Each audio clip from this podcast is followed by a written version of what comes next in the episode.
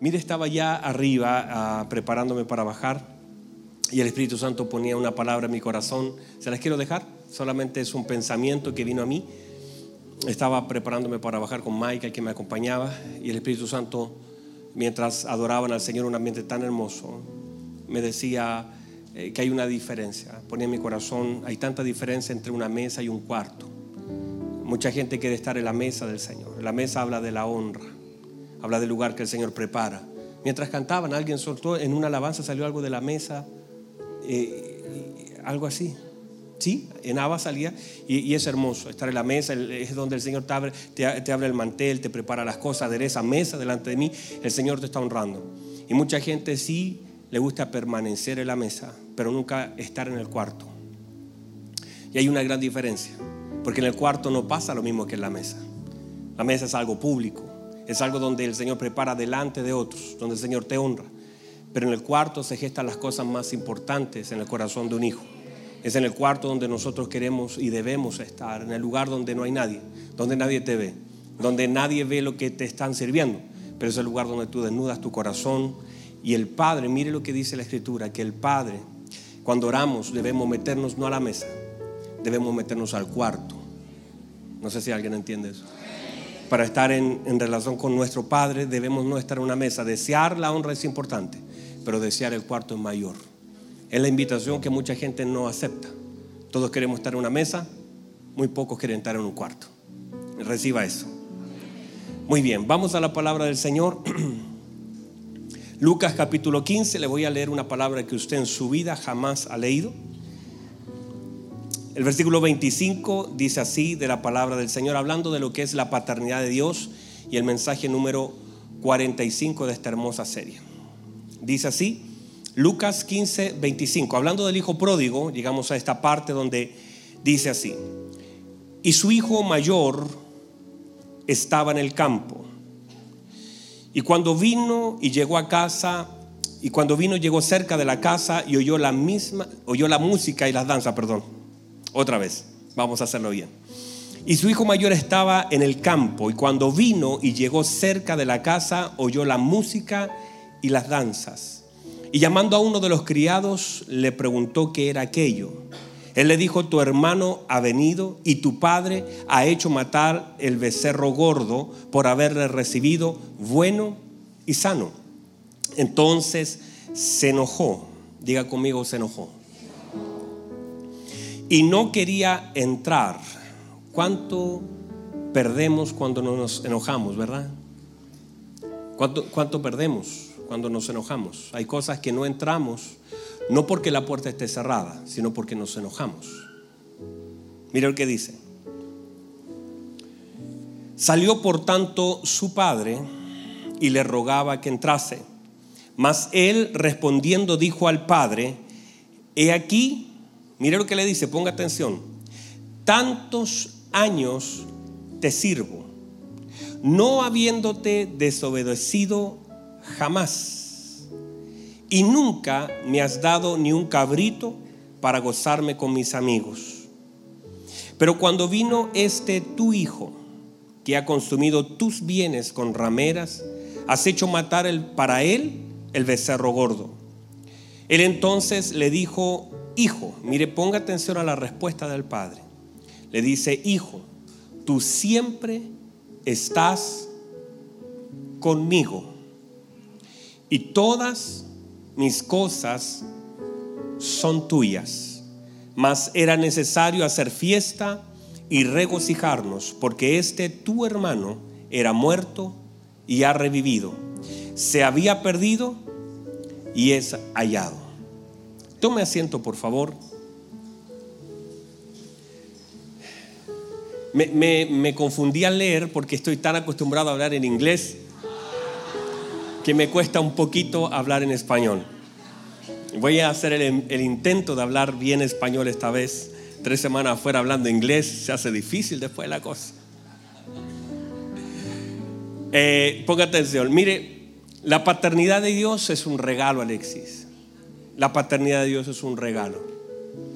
En sí, toda paternidad debiese ser un regalo.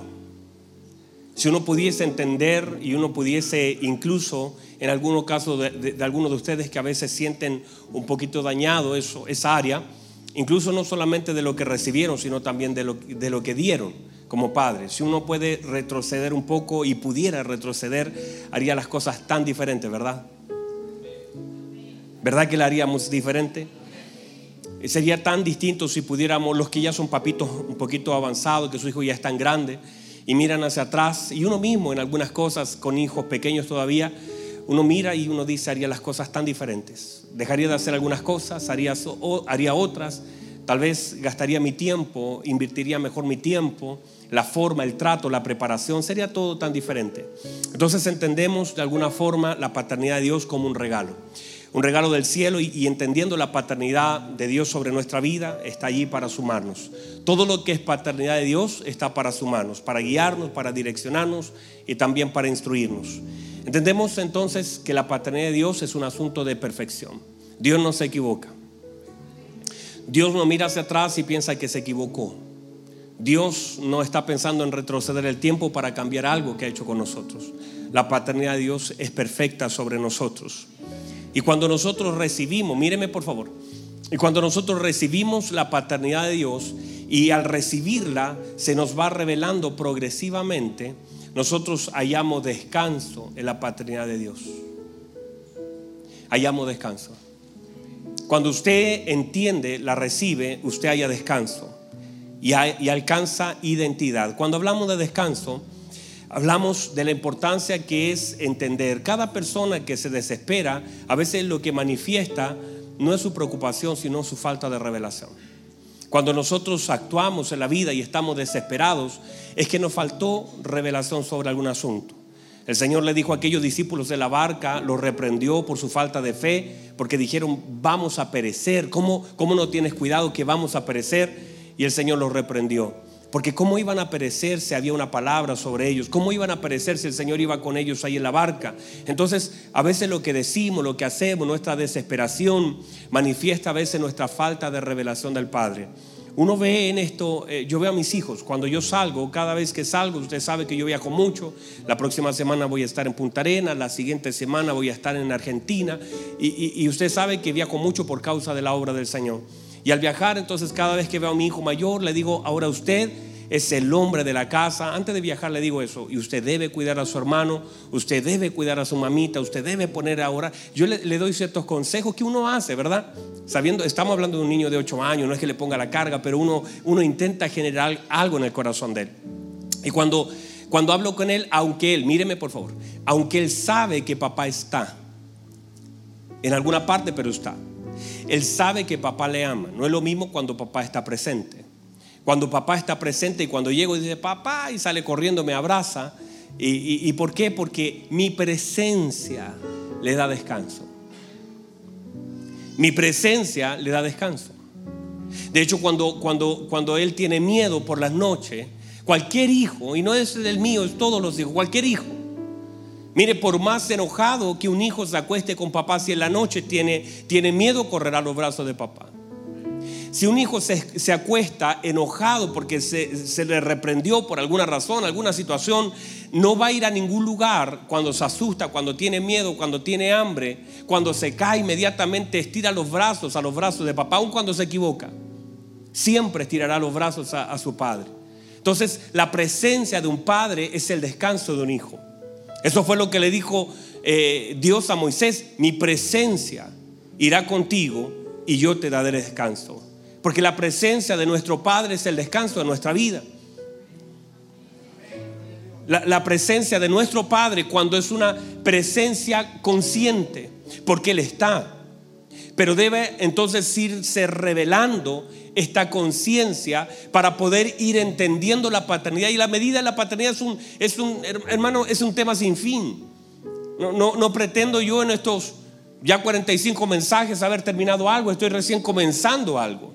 Y en la medida que lo vamos viendo y vamos profundizando, más cosas van saliendo, más cosas internas van apareciendo pero en la medida que se va revelando, porque una palabra revelada de parte de Dios, ¿qué es eso? Que el Señor progresivamente va corriendo un poquito el velo para dejarse ver. Hay áreas importantes que en la medida que vamos conociendo va transformando nuestra vida y va dándonos descanso. Está aquí todavía. Entonces, una de las cosas importantes de nuestra vida es aprender a operar como hijos. La ministra José estuvo hablando durante mucho tiempo sobre eso y agradezco al Señor por la continuidad que le da también a la palabra del Señor. Aprender a descansar es aprender a pedir. Aprender, y eso se hace a través del Espíritu de Dios, a través de lo que en la medida que se va madurando, se va afinando nuestras oraciones. Nuestras oraciones determinan estados sobre nuestro, nuestra vida. Aprender a vivir en Cristo no es solamente vivir, sino aprender a vivir en Él. Y una de las cosas importantísimas que hemos aprendido durante estos últimos mensajes, antes de yo viajar, comenzamos a hablar acerca de la honra. Diga conmigo honra. Otra vez, diga conmigo honra. Honra. Uno de los elementos más importantes y trascendentes de la paternidad tiene que ver con la honra. La honra entonces es la forma en cómo Dios decidió descargar el depósito que él mismo puso en la vida de nuestros padres. Honramos a nuestros padres naturales, damos gracias a Dios por ellos, porque Dios también en ellos hay, hay algo que se llama gratitud y algo que se llama honra. Son dos cosas que aparecen en la vida. Hay hijos que por gratitud mueven todo y hacen todo lo que hacen. Que tienen la conciencia y tiene la bendición de haber recibido tanto de parte de un padre. Un padre, por ejemplo, que le dio los estudios y que él mismo no estudió y que se sacrificó tanto para que su hijo fuera profesional. Entonces ahora su hijo profesional, por gratitud, entonces hace muchas cosas. ¿Verdad que sí? Eh, cuando somos conscientes y normalmente esa conciencia se despierta cuando ya nosotros somos padres. Y nos damos cuenta del sacrificio, cuando un hijo es consciente del sacrificio, del esfuerzo, de todo lo que tuvo que hacer y ha de hacer por causa de un hijo, y cuando el hijo despierta la conciencia del esfuerzo que un padre hace, entonces muchas cosas las hace por gratitud. Ahora, y es aquí donde está el elemento, una de las cosas más importantes, que en medio de la gratitud siempre habrá honra. Pero a veces la demanda de Dios es que nosotros honremos a pesar de que no haya mucho que agradecer. Porque es fácil honrar cuando tú tienes mucho que agradecer. Pero la demanda de Dios es aprender a honrar aún a pesar de que no haya mucho que agradecer. Y eso es un desafío. Pero este desafío tiene que ser motivado y generado por la obra del Espíritu Santo en nuestros corazones. Hay cosas en nuestra vida y, muchas de las cosas que de las demandas de Dios sobre nosotros tiene que ver con la obra del Espíritu Santo en nuestra vida por eso hay cosas que aunque uno se las pida, se las muestre, la gente no podrá hacer a menos que la obra del Espíritu Santo esté permanentemente activa sobre nuestro corazón y la naturaleza del Espíritu Santo vaya formando el carácter de Cristo en nosotros. Sin esos elementos se nos hará difícil hacer algunas cosas como demanda del Señor sobre nuestra vida. No sé si me entendió algo de lo que dije pero es el hecho de que la obra del Espíritu Santo, hay cosas que no podremos hacer. El perdón es una obra del Espíritu Santo. El amor es una obra del Espíritu Santo. Otra vez, el perdón es una obra del Espíritu Santo. El amor es un fruto del Espíritu Santo. Y por eso podemos amar por la obra del Espíritu Santo en nosotros. Cualquier otro amor que nazca desde la carne desde los sentimientos y que no sea bajo una obra del Espíritu Santo como un fruto, se perderá en cualquier momento. No es amor. Cualquier amor que nazca desde la, cárcel, desde la, la carne, desde la pasión, y no sea una obra del Espíritu Santo en el creyente, eso tarde que temprano se irá. Pero cuando es un amor generado por la obra del Espíritu en la vida de un creyente, y que nace como un fruto y que mantiene la misma, míreme, mantiene la misma esencia del amor de Dios, eso permanecerá. Entonces ese amor hará que tú puedas soportar un conflicto, no buscará lo tuyo. Eh, el amor todo lo soporta, todo lo espera, todo lo cree, nunca deja de ser. Entonces cualquier otra cosa, cualquier amor que nazca en la carne, de un gusto, de una situación y que no sea una obra del Espíritu Santo, perderá fuerza en cualquier conflicto de la vida. ¿Están acá todavía? Entonces, una de las cosas importantes es aprender a honrar y entender que en nuestra vida la honra, la honra, el reconocimiento, el saber que la honra es darle un valor y darle un lugar a todo lo que Dios ha puesto delante de nosotros. Todo merece honra. Toda la gente merece honra. Sería injusto pedir que usted honre a alguien sin usted recibir honra. No estaría bien. Y a veces perdemos tanto por causa de la falta de honra en las personas que Dios ha puesto en nuestra vida. No se honra, míreme, no es que usted honra una vez en la vida.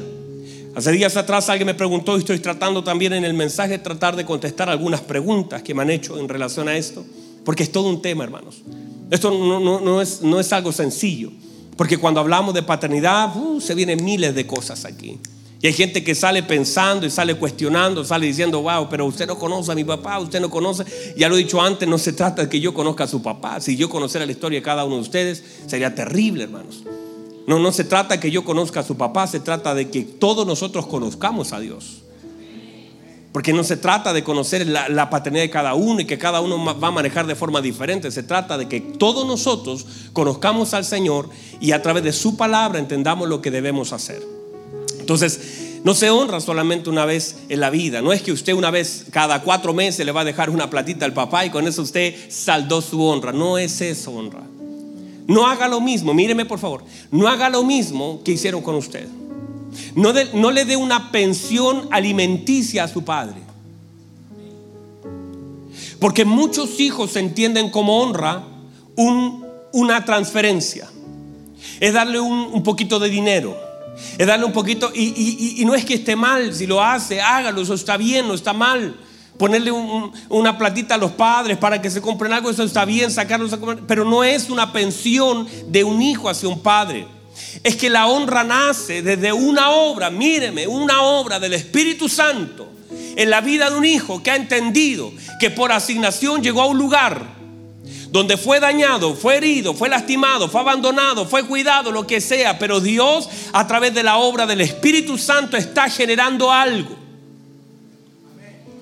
que no lo puede hacer una persona del mundo, que no lo puede hacer una persona sin Cristo, que no lo puede hacer una persona que no conoce a Dios.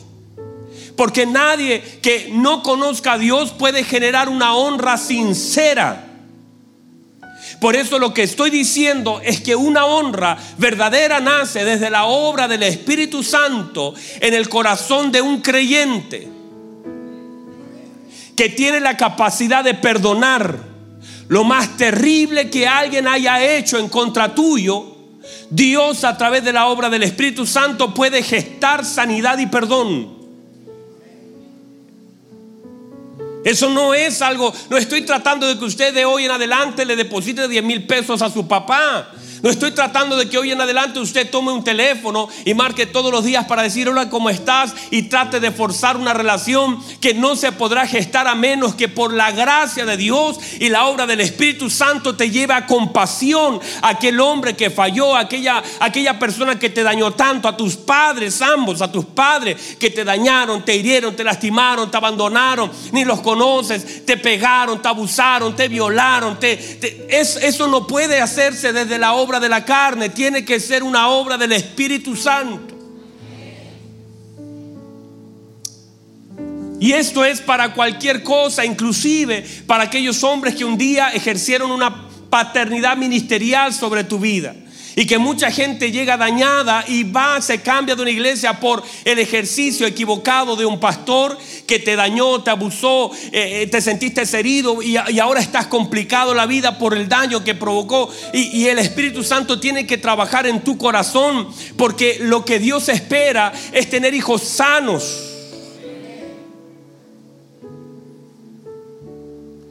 Cualquier padre, cualquier padre, usted y yo, cuando nuestros hijos están enfermos, intentamos trabajar, hacer lo posible, lo llevamos a Mire, uno, uno, uno como padre, uno puede estar enfermo y sale igual a trabajar, uno puede estar herido y sale igual a hacer, pero cuando su hijo se le enferma, usted deposita toda su fuerza, todos sus recursos. He visto padres que se han endeudado, han perdido casa, auto, han pagado millones de pesos porque están dispuestos a hacer cualquier cosa por un hijo, por verlo sano. Cuanto más entonces nuestro Padre espera que sus hijos tengan sanidad. La paternidad de Dios espera que yo como hijo esté sano, que viva sano. Entonces hay cosas que tienen que ser sanadas en nuestro corazón y a veces ni cuenta nos damos que estamos mal. Y a veces le enfocamos nuestros esfuerzos espirituales, por llamarlo de alguna forma, nuestros esfuerzos como hijos, en hacer algo. Y Dios demanda de algunas áreas de nuestra vida que no queremos, no queremos abrir ciertas puertecitas en nuestro corazón, no queremos abrir ciertos temas porque nos afectan. Y Dios está interesado en que esas puertas se abran. Dios quiere caminar como un padre por la casa de un hijo, viendo que todas las habitaciones están limpias, viendo que toda la casa está ordenada, viendo que todo ya está dispuesto. Dios no quiere tener una puerta cerrada donde no se pueda pasar. Él quiere acceso a todo y quiere verlo todo limpio, todo ordenado, ver todas nuestras áreas sanadas, área matrimonial, área financiera, área de nuestras relaciones, nuestra adoración, todo nuestro pasado, nuestro futuro, sin miedo al mañana, sabiendo que mi Dios está en mi mañana también. Dios no quiere ningún trauma en la vida de sus hijos que podamos servirle con libertad, que podamos honrarle, que podamos mirar, que no se venga un nombre a nuestra vida y sintamos temor, sintamos miedo, sintamos vergüenza. Dios quiere trabajar en todas las áreas de la vida de sus hijos y hay que permitir ahí en el cuarto secreto, hay que empezar a sacarse la chaqueta, hay que sacarse los zapatos, hay que comenzar a desnudarse delante de Dios para decir esto me cuesta y Dios entonces nos va a ayudar porque Él es nuestro Padre y Él sabe él es nuestro Padre y Él conoce lo profundo de nuestro corazón. Y las áreas más difíciles de nosotros. Es allí donde Él quiere revelarse a nuestra vida, es donde quiere ayudarnos. Ahí el paracleto se activa si eres capaz de identificar un área que está dañada, un área que está débil, un área que está afectada. Dios quiere decir, quiero darte conciencia que esto está mal, pero estoy aquí para ayudarte, estoy aquí para sanarte, estoy aquí para fortalecerte, estoy aquí para curarte. Él está aquí en medio de nosotros no solamente para hacernos llorar, sino que Él como un padre Él dice, te duele aquí, ¿dónde te duele? Uno cuando su hijo llora no sabe y, a veces está llorando y le dice, ¿qué te duele eso? ¿Te duele eso? ¿Te duele eso? Quiero saber qué te duele. Y usted y yo tenemos que irnos delante de nuestro Padre. Hay cosas que trabajar. Reciba esto, por favor. Todo padre tiene una herencia. Todo padre en sí mismo tiene una herencia. Por un depósito y una designación de Dios, en toda paternidad existe una herencia. Por eso es tan importante, míreme, aprender a nuestros hijos, aprender, tratar de no ejercer una mala paternidad, porque cuando la ejercemos mal, estamos provocando que nuestros hijos de forma natural no generen honra. Y cuando uno ejerce una mala paternidad, cuesta mucho más honrar a un padre. Y a veces nosotros somos la barrera para que ellos puedan recibir lo que Dios ha depositado en nosotros. Porque hicimos todo mal. Porque a veces hacemos cosas malas. Y cuando hacemos cosas malas y ejercemos una mala paternidad y, nuestros hijos nos pierden la honra, nos pierden el respeto, ven que somos duales, que somos personas inconsistentes. Entonces los estamos limitando a que ellos no reciban lo que Dios ha depositado en nosotros de una forma sencilla, sino que tiene que ser más, más difícil, un trato mayor. Pero cuando usted ejerce, cuando yo y usted ejercemos una paternidad conforme al corazón de Dios, le facilitamos el camino para que ellos puedan tomar lo que Dios ha depositado en nosotros. Por eso a algunos les cuesta tanto honrar, porque los padres no hicieron la tarea fácil. Y nos cuesta. Ahora, pastor, como lo, lo honro una vez, lo honro dos veces, no, porque la honra es un depósito de transferencia. O sea, el hecho de que nosotros como padre, nuestro padre espiritual, nuestro padre ministerial, nuestro padre eh, natural tienen depósitos. Y en la medida que uno va honrando, una llamada es una honra, una oración es una honra. Hay cosas que ellos sabrán, hay cosas que ellos no sabrán. Por ejemplo, un padre natural quizás no te escucha hablar de él. No te escucha, pero la medida que tú lo honres, tú recibes una porción del depósito y eso cae a tu depósito. Cada vez que tú hablas bien, cada vez que en el cuarto de oración inclinas tu, rostro y oras al Señor por tu Padre, tu Padre natural no te está escuchando, pero el Padre celestial sí te está escuchando. Y tú tomas parte de ese depósito y lo vas sumando a tu vida.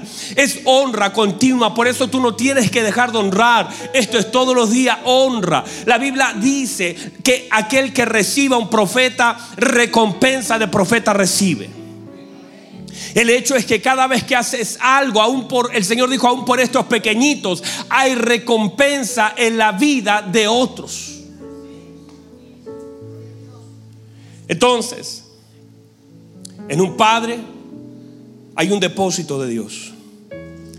¿Usted se imagina el depósito de Dios? Usted se puede imaginar el depósito de su Padre celestial. Que cada vez que usted lo honra, cada vez que usted hace algo, cada vez que usted le eleva una alabanza, cada vez que usted se para delante del problema, cada vez que se para delante de la enfermedad, cada vez que se para en medio de la enfermedad, no solamente esperando y creyendo que Dios lo puede cambiar, sino que a pesar de que eso no cambie, usted está decidido a honrar a su Padre Celestial. No, no viene aquí solamente a buscar sanidad, sino que viene a pesar de la enfermedad, creyendo que Dios le puede sanar. Pero aún así no lo... Ay, Dios mío, yo, yo, pienso en esos hebreos que se pararon delante del horno de fuego. Qué honra tan grande. Qué honra. Qué honra tan grande para Dios. Ellos ya no eran cualquier persona. Míreme. Ellos ya no eran cualquier persona. Ellos ya estaban en una posición que Dios le había otorgado. Ya no eran los esclavos de Babilonia. Ya ahora eran príncipes en el pueblo. Y en ese momento, cuando ellos ya eran alguien haciendo algo, ahí en Babilonia se les presenta este decreto de maldad. Y se levanta y se enciende ese horno de fuego. Pero ellos se paran con tal convicción. Qué hermoso, hermanos. Daniel tuvo que enfrentar solo el foso de leones. Pero ahí habían tres. Qué hermoso es que personas puedan hacer una unión de propósito y que quizás este está temblando, pero el otro lo afirmaba. Y que ellos tres entonces se pararon en armonía. Se pararon con convicción y en medio del horno de fuego, delante del horno de fuego, delante de la voz de un Nabucodonosor, honraron a Dios y dijeron, nuestro Dios nos puede librar. Nuestro Dios es poderoso para librarnos. Pero aún así, si Él no nos quiere librar, tampoco vamos a romper nuestras convicciones y no vamos a doblar nuestras rodillas. O sea, nuestras convicciones no son negociables. No estoy aquí para romper mis convicciones, estoy aquí para manifestarlas. Por favor, reciba esto. El hecho de que esas palabras, yo, yo, no sé si usted lo puede ver, pero cuando ellos están delante y sueltan esa palabra, ¿qué cree usted que siente Dios desde el trono? Se siente honrado. Se siente honrado, siente que hay tres muchachos dispuestos a morir, pero no a romper sus convicciones. Se siente honrado porque siente que hay tres que están creyendo en su poder, en algo que nunca han visto en algo que no ha sido contado, en algo que no es algo de que ellos vieron, no, ellos están creyendo por algo que no han visto. Y cuando tú crees por algo que no se ha visto, tú le das honra a Dios porque tú puedes decir, aunque yo no lo he visto, aunque no me lo contaron, yo creo que Dios todavía lo puede hacer conmigo. Y esto puede ser para la gloria de mi Dios y esto no es negociable, las convicciones no son negociables. Entonces cuando tú, tú te paras delante de Dios y tú sabes que tus convicciones están allí, Dios se siente honrado. Reciba esto, por favor. En esta historia, los minutos que me quedan, déjenme cerrar con esto. En esta historia del hijo pródigo vemos lo contrario. Usted conoce la historia, no la voy a relatar porque usted la conoce. Un hijo que deshonra, un hijo que se le cierran puertas. Porque si la honra te trae el bien, la deshonra te trae el mal. Si la honra te alarga, la deshonra te acorta. Entonces, de alguna forma este hijo, dice la Biblia, que llevó, y míreme por favor, este hijo toma toda esa gran herencia, pero no importa cuánto tengas, no llegarás muy lejos sin honra. No importa cuánto tengas, si no aprendes a honrar, se te va a acabar. La honra es una garantía de Dios. Cuando tú honras, tú entras en, una, en una dimensión diferente. Cuando tú honras, míreme por favor, cuando tú aprendes a honrar, entras en una dimensión diferente. Cuando tú honras a Dios, cuando tú honras la casa de Dios, cuando tú honras el tiempo con Dios, cuando tú honras la alabanza a Dios, cuando tú honras la oración con Dios, todo lo que cuando tú aprendes a honrar, cuando tú no menosprecias la adoración. ¿Sabe cuánta gente llega a, dice, ay, yo no, no, voy a llegar a la adoración porque, porque me aburre, porque son muy largas, porque, porque no me gusta? Y tú deshonras el adorar a Dios. Dice, voy a llegar y, y tú decides a qué llegar. Cuando tú entiendes que adorar a Dios es que Dios también espera tu adoración.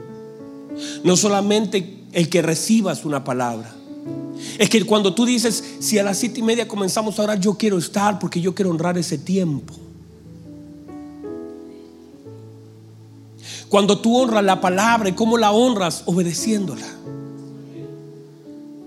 La honra la palabra, mire, y todo lo que el enemigo quiere hacer, mire, míreme por favor.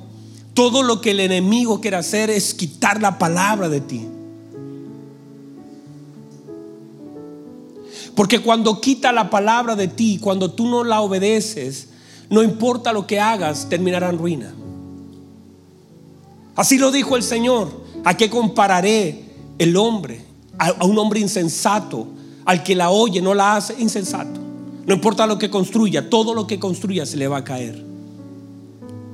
La Biblia dice que aquel hombre que soltó la semilla, el sembrador, la Biblia dice que viene, viene las aves y toman la semilla y la sacan y no, no pueden dar fruto. Eso el Señor lo comparó al mismo infierno, al diablo que arrebataba para que no dé fruto, porque eso que era el mismo infierno, sacar la palabra de ti. Y a veces lo hacemos fácil, porque somos oidores, pero no hacedores de la palabra. Y el Señor dice, para que mis palabras estén en vosotros y permanezcan y den fruto. La idea de Dios es que la palabra de Dios permanezca en nuestros corazones. Entonces, póngame atención, por favor. ¿Cómo cierro esto? Póngame atención. El hijo pródigo deshonró. Por deshonrar, usted sabe que le fue mal. Todo lo gastó. Pero eso no es nuevo, no es solamente que las puertas se cierren. Hay gente que me pregunta, me dice, pastor, ¿por qué me va tan mal? No honran a Dios. No honran nada. Y si tú ya no honras a Dios, no puedes honrar nada en la tierra. Si no somos capaces de honrar a aquel que lo dio todo, no seremos capaces de honrar a la gente que nos ha dado tan poco. Si no honramos a Dios, Cualquier otra cosa que esté delante de nosotros no recibirá nuestra honra. Porque si usted entiende todo lo que hizo nuestro Dios y no somos capaces de honrarlo, no podemos esperar nada. Ahora, este, este hijo, usted sabe que se fue, deshonró y cuando tú deshonras las puertas se te cierran.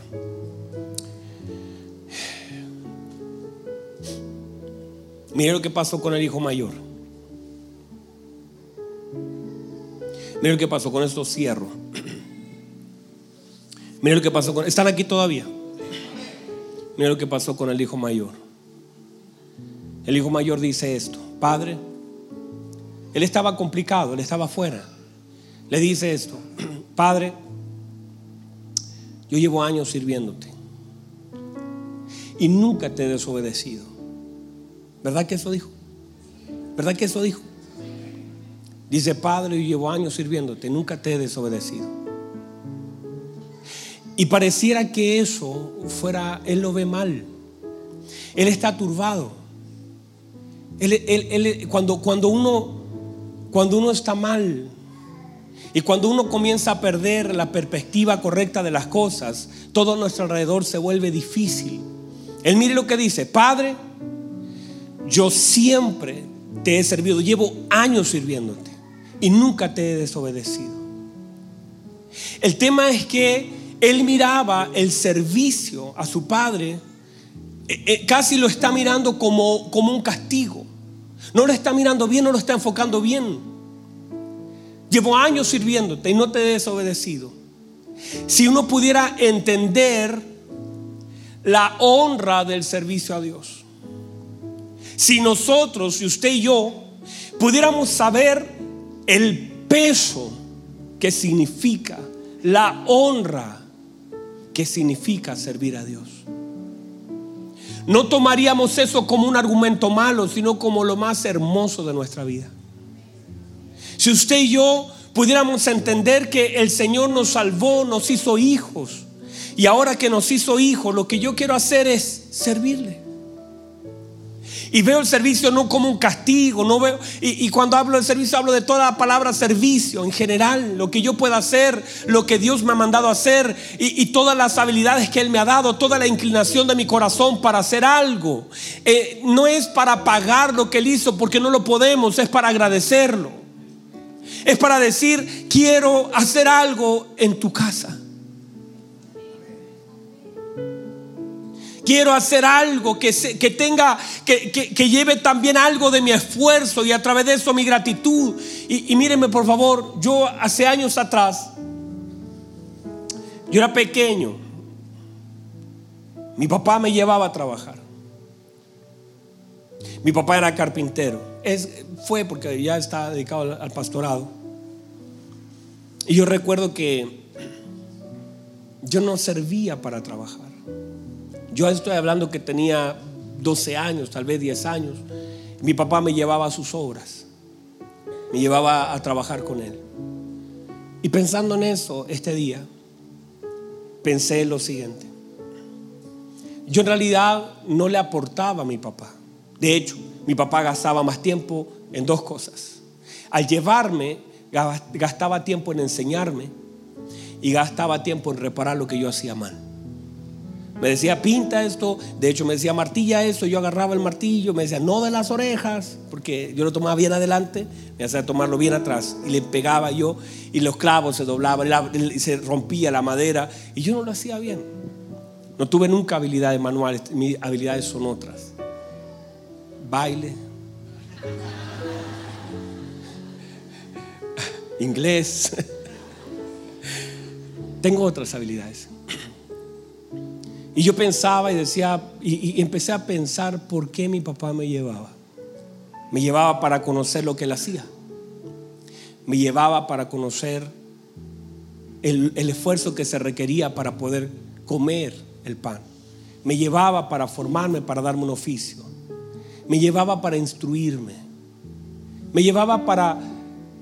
Me llevaba, pero al final mientras yo empecé a notar y anoté muchas cosas ahí, ¿por qué mi papá me llevaba a trabajar? ¿Sabe por qué descubrí que me llevaba? Porque él quería estar conmigo. Porque no había otra razón. Porque como él pasaba tanto tiempo fuera de casa, él quería que yo esté cerca de él por lo menos un par de tiempo. Y yo me daba cuenta y nos íbamos de la micro y, él me conversaba algunas cosas y volvíamos e íbamos al trabajo, ahí, ahí trabajábamos un rato y, y yo pensaba, yo a veces traigo a mi hijo para lo mismo. Yo a veces viajo con mi hijo al sur, no muchas veces, pero las veces que viajo, lo llevo. No lo llevo porque le, digo a él, mira, tú vas a hacer un devocional, vas a pasar adelante, vas a leer la Biblia, me vas a llevar el maletín, el micrófono. Hermano, eso lo puedo hacer yo. Yo puedo abrir, yo no necesito que él haga eso, pero yo quiero estar con él. No sé si alguien me entiende. Quiero que entiendan esto. El hijo sabe lo que le dice. El hijo mayor le dice, Padre, tantos años te sirvo. ¿Y sabe lo que le contesta el papá? Le dice, hijo, tú siempre has estado conmigo. El hijo le habla del trabajo, el padre le habla de la compañía. Wow. Y pensaba que para nosotros a veces el servir, el hacer algo, es, como eso. Ay, pastor, yo sirvo las cámaras, sirvo de mujer. En realidad lo que el Señor está diciendo es, yo te he dado la oportunidad de estar conmigo a través de lo que haces. Y cuando tú piensas así, es que tu Padre quiere, a través de lo que Él te permite hacer, pasar tiempo contigo. El Hijo lo veía como un trabajo el padre lo veía como un placer. El hijo le dice, yo te llevo sirviendo aquí en tu campo. Y el padre le dijo, tú siempre has estado conmigo. Es más, es como decir, si yo pongo un siervo a trabajar, lo hace mejor que tú. No te tengo aquí trabajando como un criado, porque mire lo que le dice, todas mis cosas. Tú no eres un empleado. No te tengo aquí para que produzcas algo te tengo porque te tengo a mi lado. Y es justamente la idea de nuestro Padre. Hacernos entender que a través de lo que Él nos permite hacer, lo que Él quiere, como un padre, es estar con sus hijos. Porque eso es lo que quiere un papá. Eso es lo que quiere un padre. Le gusta estar con sus hijos. Le gusta estar con sus hijos. Le gusta estar con sus hijos. A Él también.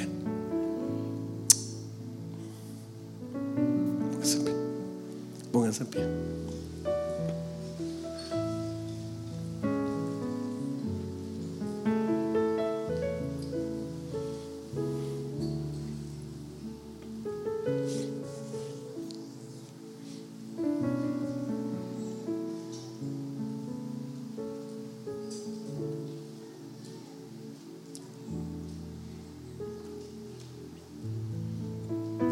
Vamos, sus manos un minuto al Señor.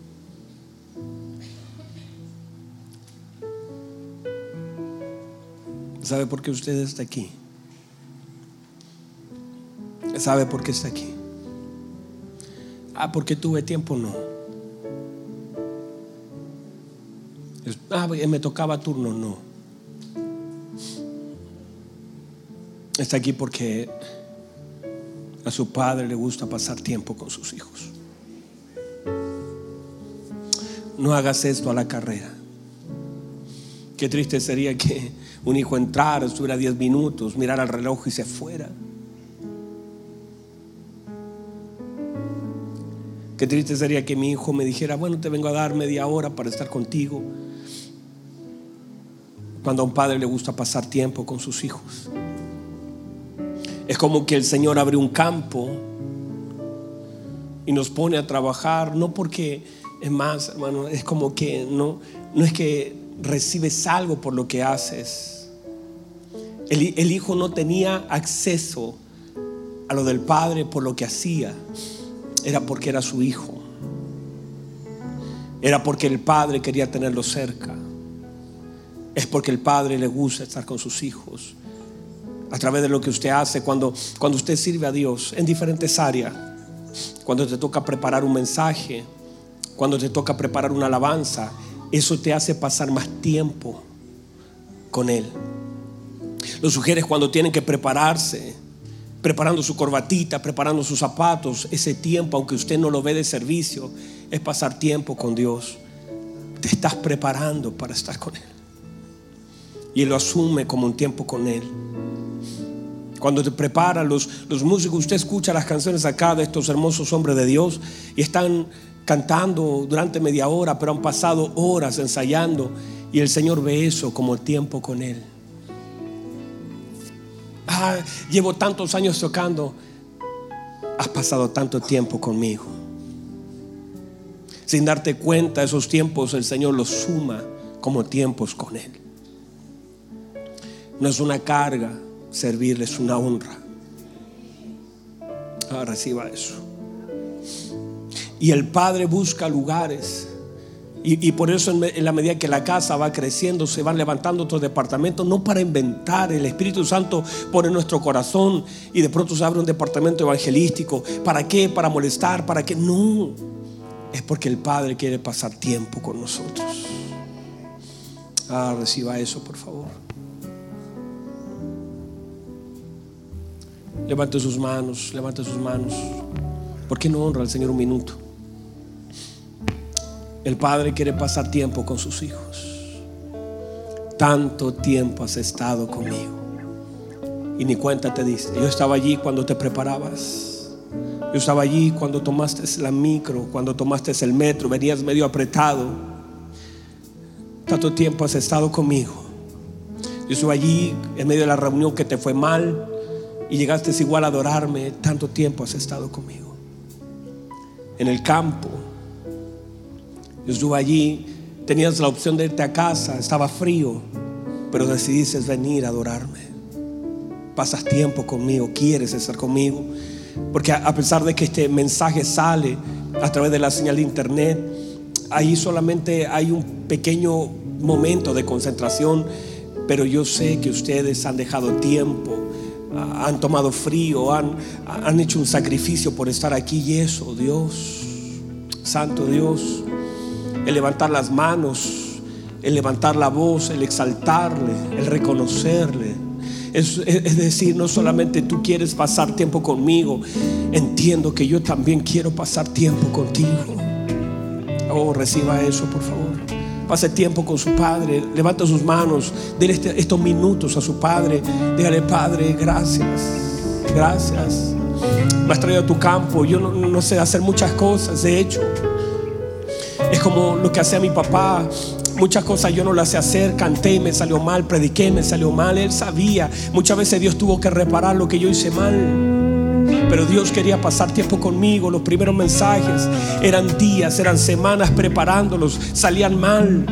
Él salía mal, pero Dios pesaba el tiempo que yo pasaba con Él. Reciba esto, por favor. Hay un tiempo donde tú pasas una temporada con Él tan especial y para Él es tan hermosa la dependencia. Es tan hermoso que tú, que tú te esfuerces para agradarlo a Él, que tú vengas a adorarle. Usted dice, ah, le puedo adorar de mi casa. Sí, claro que sí lo puedes hacer y lo tienes que hacer. Pero llega un momento donde tu esfuerzo también glorifica a Dios, donde Dios se glorifica, se exalta, donde Dios dice, qué bueno que llegaste, qué bueno que viniste, qué bueno que, que cuán delicioso, cuán hermoso es estar los hermanos juntos y en armonía. Es como el buen óleo, lo, único comparado a, la, a la unción a la unción santa, es la armonía. Es como el bolor, es, como el Espíritu Santo, estar en armonía es como la unción. El hecho de que estemos juntos como la unción que, nace de la cabeza, cae por la cabeza, así lo ve el Señor. Es la armonía, el estar junto, el abrazar a tu hermano. Es que te sientes al lado de alguien que ha llegado como un hijo pródigo, cansado, que ha llegado arruinado y tú como hermano mayor le extiendas la mano, le digas qué bueno que llegaste, ha llegado al lugar correcto, lo abraces. Para Dios eso es importante. Oh, reciba eso, levante sus manos, exáltelo. Levante alabanza, adoración. Levante la adoración ahí donde está. Dígale, te amo, Señor. Te amo, Señor. Es hermoso. No solamente quiero una mesa, quiero un cuarto. No solo quiero una mesa, quiero un cuarto. Quiero un cuarto para estar contigo. Quiero un cuarto para abrirte mi corazón. Quiero un cuarto para decirte que te amo. Ese cuarto secreto, no solamente amaré la mesa que me sirves, amaré el cuarto donde te puedo decir lo que siento en mi corazón. Levante sus manos, por favor. Exáltelo, levante, dígale, Señor, te amo, te exalto, te glorifico. Vamos, vamos, vamos, oh, Señor. ¿Lo puedes sentir? ¿Lo puedes sentir? Puede sentir a su Padre. Reciba más, levante sus manos, Padre, en el nombre poderoso de Jesús. Oh Señor, sentimos su presencia. Sentimos el peso de su gloria en medio de nosotros. Padre, en el nombre poderoso de Jesús. Señor, lo que hacemos, lo hacemos como una honra. Lo que damos, lo damos como una honra. Lo que podemos hacer, como podamos servir, nos sentimos honrados al hacerlo.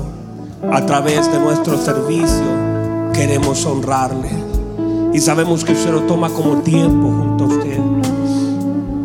Oh Señor, Padre, llena este lugar con su presencia.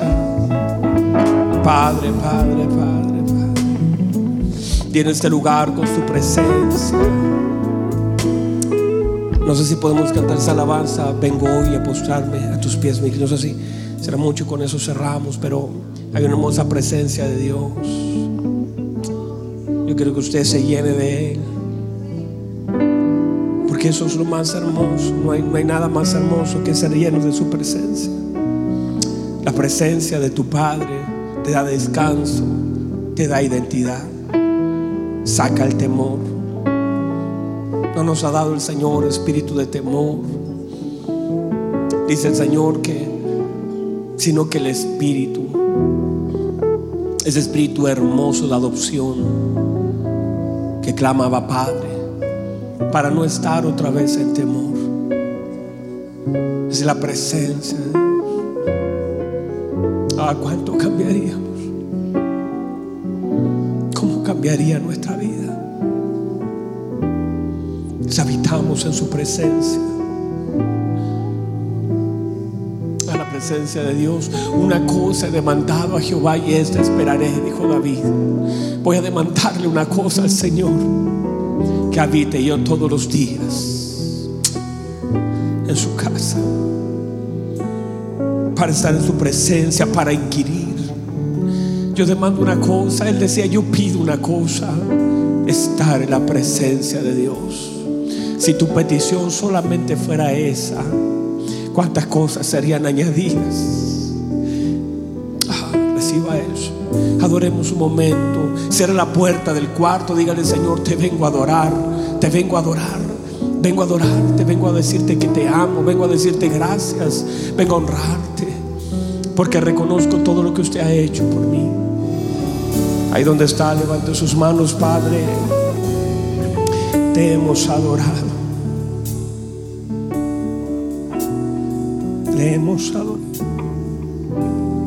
Por la bondad, por su misericordia, por su gracia,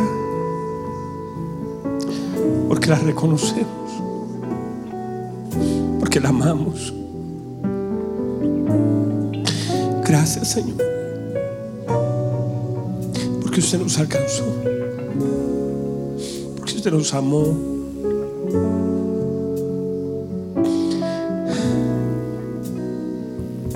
Gracias por llegar a nuestra vida.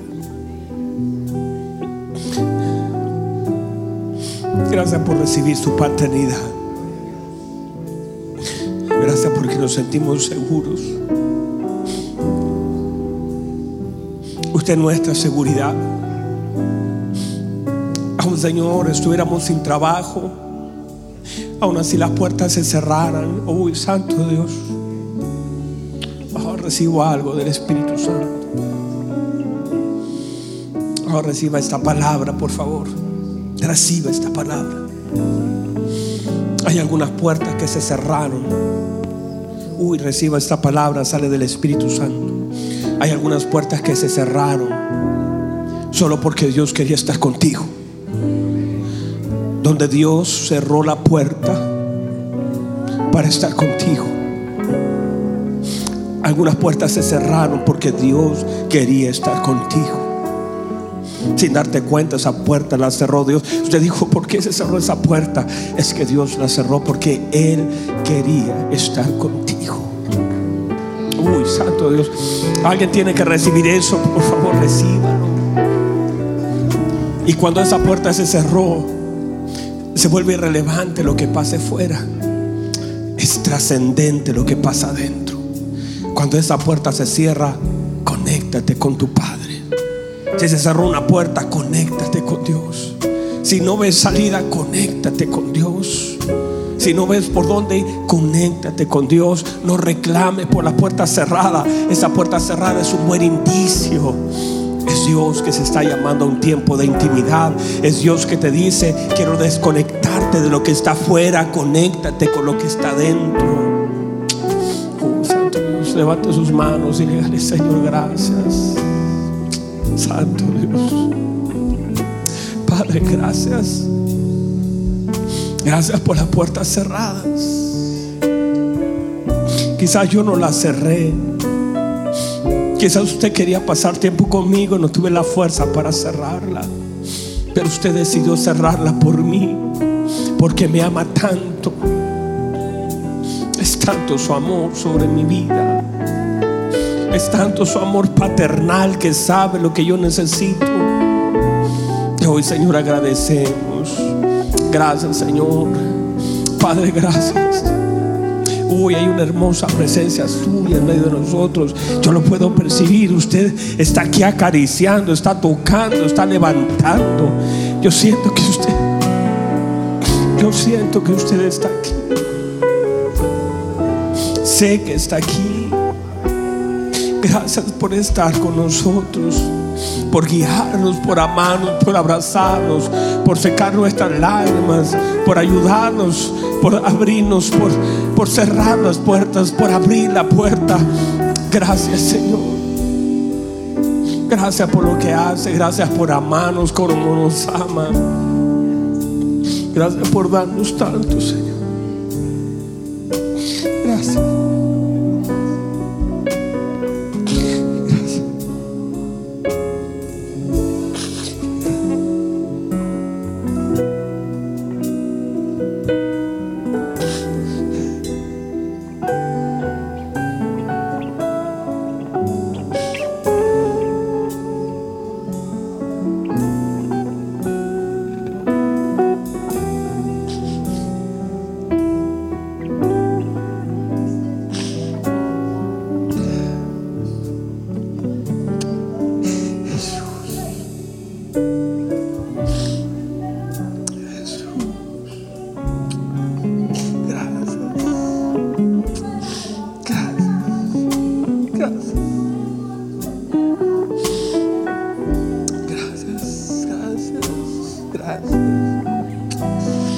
Levanta sus manos, por favor, levanta sus manos.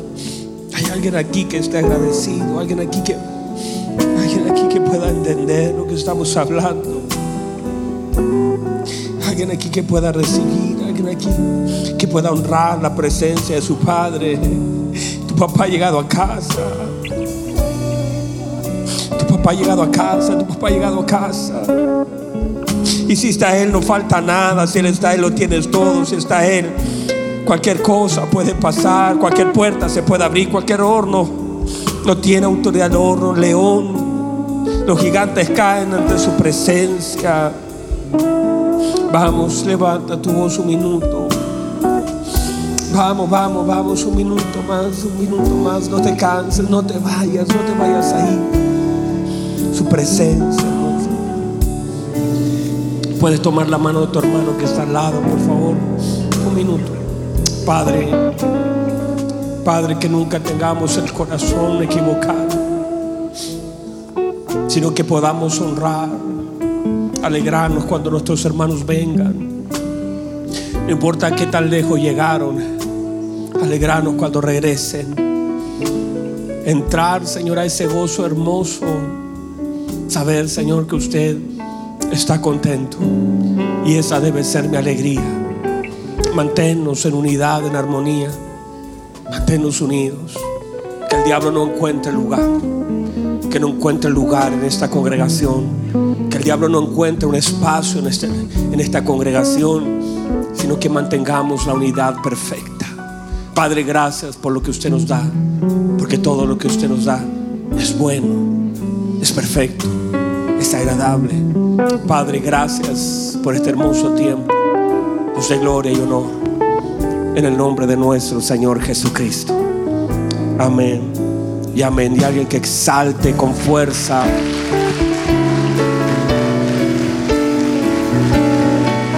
Aleluya. Vamos y va a aplaudir, hágalo con fuerza para el Señor.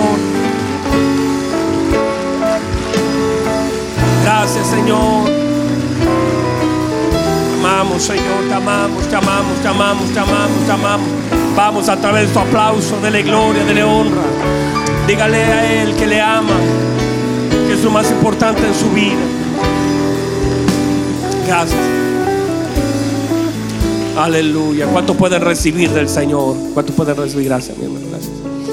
¿Cuánto pueden recibir la palabra? Nos vamos a ir con esa palabra en nuestro corazón.